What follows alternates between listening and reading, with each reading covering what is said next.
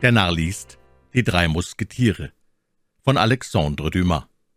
Kapitel 39 Das Gasthaus zum roten Taubenschlag. Der König war kaum im Lager angekommen, so wollte er schon, da er große Eile hatte, sich dem Feinde gegenüberstellen, und da er den Hass des Kardinals wie der Buckingham teilte, alle Anstalten treffen, einmal um die Engländer von der Insel Reh zu vertreiben und dann um die Belagerung von La Rochelle tatkräftig zu beleben. Der Wohnsitz des Monsieur war in Dompierre, jener des Königs bald in Estrée, bald in La Jarrie. Der Wohnsitz des Kardinals war auf den Dünen bei der Brücke La Pierre in einem einfachen Haus ohne Verschanzung. Auf diese Art überwachte Monsieur Herrn Bassompierre, der König den Herzog von Angoulême und der Kardinal Herrn von Schomberg. Als Herr von Thora melden ließ, dass sich im feindlichen Lager alles zu einem neuen Sturm anschicke, so dachte der König, man müsse der ganzen Sache ein Ende machen und erteilte die nötigen Befehle zu einem entscheidenden Schlag. Wir nahmen uns nicht vor, ein Tagebuch der Belagerung zu verfassen, und so bemerken wir nur mit zwei Worten, dass das Unternehmen zur großen Zufriedenheit des Königs und zum großen Ruhm für den Kardinal ausgefallen ist. Die Engländer wurden Fuß für Fuß zurückgeworfen, bei jedem Handgemenge überwältigt und gezwungen, sich nach dem Verlust von zweitausend Toten wieder einzuschiffen. Unter diesen Toten befanden sich fünf Oberste, drei Oberstleutnants, 250 Kapitäne und 20 Edelleute von hohem Rang.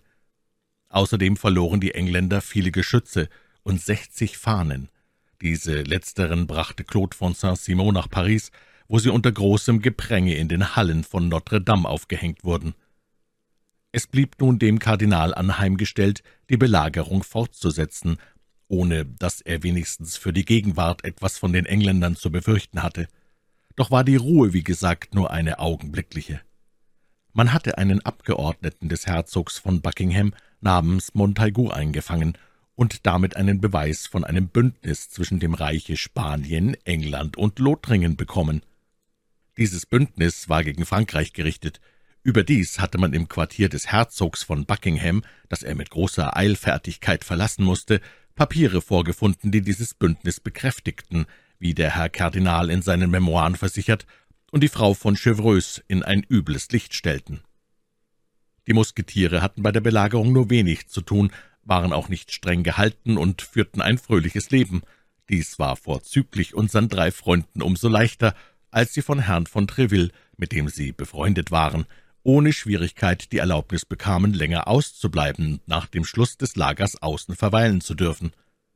Als sie eines Abends D'Artagnan nicht begleiten konnten, da er den Dienst in den Laufgräben hatte, so kehrten Athos, Porthos und Aramis auf ihren Schlachtpferden in ihre Kriegsmäntel gehüllt, eine Hand auf dem Kolben ihrer Pistole, zurück aus einer Schenke, zum roten Taubenschlag genannt, die Athos zwei Tage vorher auf dem Wege nach Charry bemerkt hatte.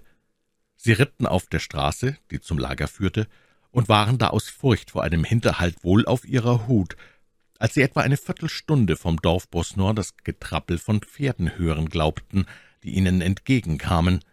Sie hielten sogleich an und schlossen sich mitten auf der Straße eng aneinander. Nach einem Weilchen, als eben der Mond aus einer Wolke hervortrat, bemerkten sie wirklich an der Biegung des Weges zwei Reiter, die, als sie unsere Freunde gewahrten, gleichfalls anhielten und Rat zu halten schienen, ob sie ihren Weg fortsetzen oder umkehren sollten. Diese Zögerung erweckte Verdacht von Seiten der Musketiere. Athos ritt eine kleine Strecke vorwärts und rief mit fester Stimme »Wer da?« »Wer da, ihr?« entgegnete einer von den Reitern. »Das ist keine Antwort«, sagte Athos. »Wer da? Oder wir schießen.« »Bedenkt euch, ehe das tun, meine Herren«, entgegnete eine tönende Stimme, die zu befehlen gewohnt zu sein schien. »Das ist ein Oberoffizier, der nachts seine Runde macht«, sagte Athos zu seinen Freunden gewendet.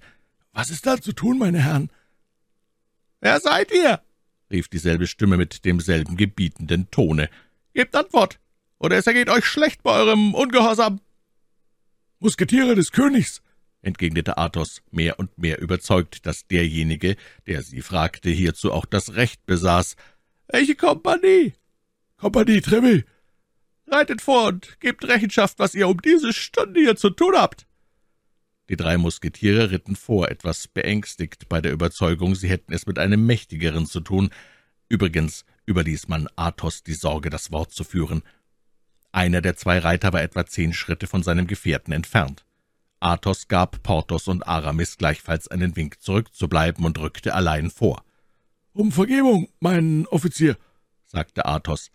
»Allein, wir wussten nicht, mit wem wir es zu tun hatten, und ihr könnt sehen, dass wir die Wache wohl versehen.« »Euer Name?« fragte der Offizier, indem er sein Antlitz zum Teil mit dem Mantel bedeckte. »Ihr selbst, mein Herr«, erwiderte Athos, den dieses Verhör zu erzürnen begann. »Gebt mir, ich bitte euch, den Beweis, dass ihr das Recht habt, mich zu fragen.« »Euer Name«, wiederholte der Reiter und ließ seinen Mantel derart fallen, dass sich sein Antlitz enthüllte. »Herr Kardinal«, rief der Musketier verwundert. »Euer Name«, rief seine Eminenz zum dritten Mal. Athos, sagte der Musketier. Der Kardinal gab dem Stallmeister einen Wink, und dieser ritt näher. »Diese drei Musketiere sollen uns folgen«, sprach er mit leiser Stimme.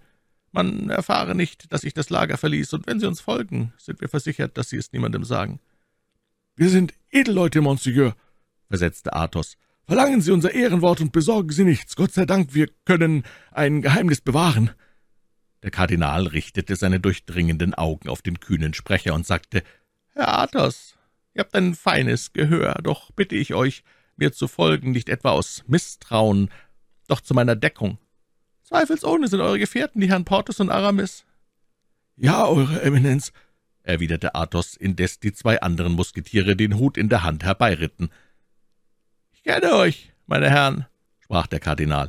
Ich kenne euch, ich weiß es, ihr seid mir nicht sehr freundlich gesinnt, und das tut mir leid, doch weiß ich auch, dass ihr brave, wackere Edelleute seid, denen man vertrauen darf.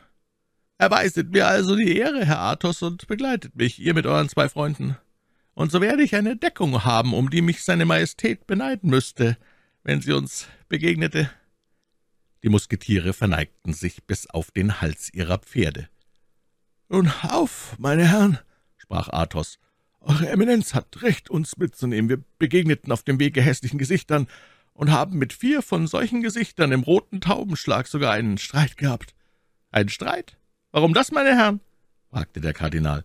»Ihr wisst, mag ich Streitigkeiten nicht.« »Eben deshalb habe ich die Ehre, Eurer Eminenz mitzuteilen, was da vorgegangen ist, denn Sie könnten es von einer anderen Seite erfahren und einem falschen Gerücht noch glauben, dass wir schuldig seien.« »Was ist das Resultat dieses Streits gewesen?« fragte der Kardinal mit gerunzelter Stirn. »Nun, mein Freund Aramis hat einen Degenstich in den Arm erhalten, was ihm jedoch nicht hinderlich sein wird, morgen an den Sturme teilzunehmen, wenn Eure Eminenz hierzu Befehl geben sollte.« »Ihr seid doch nicht Männer, die sich auf solche Weise Degenstiche versetzen lassen«, sagte der Kardinal. »Redet offen, meine Herren. Ihr habt gewiss wieder welche zurückgegeben?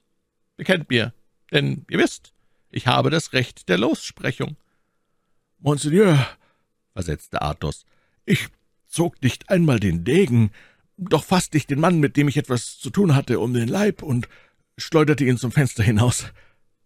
Wie es scheint«, fuhr Athos zögernd fort, »hat er im Fallen den Schenkel gebrochen.« »Ha!« rief der Kardinal. »Und ihr, Herr Porthos?« »Ich, Monsieur, da ich wusste, dass der Zweikampf untersagt ist, so ergriff ich eine Bank und versetzte einem dieser Schufte einen Schlag, der ihm die Schulter zerschmetterte, wie ich glaube. »Wohl«, sprach der Kardinal. »Und ihr, Herr Aramis?« »Ich, Monseigneur, da ich von sehr sanfter Gemütsart bin und außerdem, was vielleicht Monseigneur weiß, in den geistlichen Stand zu treten gedenke, wollte meine Freunde trennen, äh, als mir einer dieser Schurken verräterischerweise einen Degenstich in den linken Arm versetzte. Da riss mir die Geduld. Ich zog gleichfalls meinen Degen, und als er wieder angriff, glaubte ich bemerkt zu haben, dass er sich im Anfall gegen mich meine Klinge durch den Leib stieß. Ich weiß bloß, dass er niederfiel. Und mir kam vor, als hätte man ihn mit seinen zwei Gefährten fortgetragen. Hey doch, meine Herren, sprach der Kardinal, drei Männer kampfunfähig machen wegen eines Wirtshausgezänkes? Ihr legt derb die Hände an. Und weshalb entstand der Streit? Die Schufte waren betrunken, und da sie wussten, es sei diesen Abend eine Frau in der Schenke angekommen, so wollten sie die Tür erbrechen. War wohl diese Frau noch jung und hübsch? Ja, sahen Sie nicht, Monseigneur, antwortete Athos. Ihr habt sie nicht gesehen? Ach, sehr wohl, versetzte der Kardinal lebhaft. Ihr habt recht getan, dass ihr die Ehre einer Frau beschützet, und da ich eben selbst nach der Herberge zum roten Taubenschlag reite, so werde ich sehen, ob ihr wahr gesprochen habt. Monseigneur, sprach Athos stolz, wir sind Edelleute und würden uns keine Lüge erlauben, könnten wir damit auch unser Leben retten. Ich zweifle auch nicht an dem, was ihr da sagt, Herr Athos, ich zweifle ganz und gar nicht daran, allein, fügte er hinzu, um der Unterredung eine andere Wendung zu geben, diese Dame ist wohl allein gewesen? Es war bei ihr ein Kavalier, antwortete Athos. Da sich aber dieser Kavalier ungeachtet des Tumults nicht gezeigt hat, so lässt sich wohl vermuten, dass er feige ist. Urteilt nicht blendlings, sagt die Heilige Schrift, mahnte der Kardinal. Aramis verneigte sich. Nun ist es gut, meine Herren, fuhr der Kardinal fort. Ich weiß, was ich erfahren wollte, folgt mir jetzt.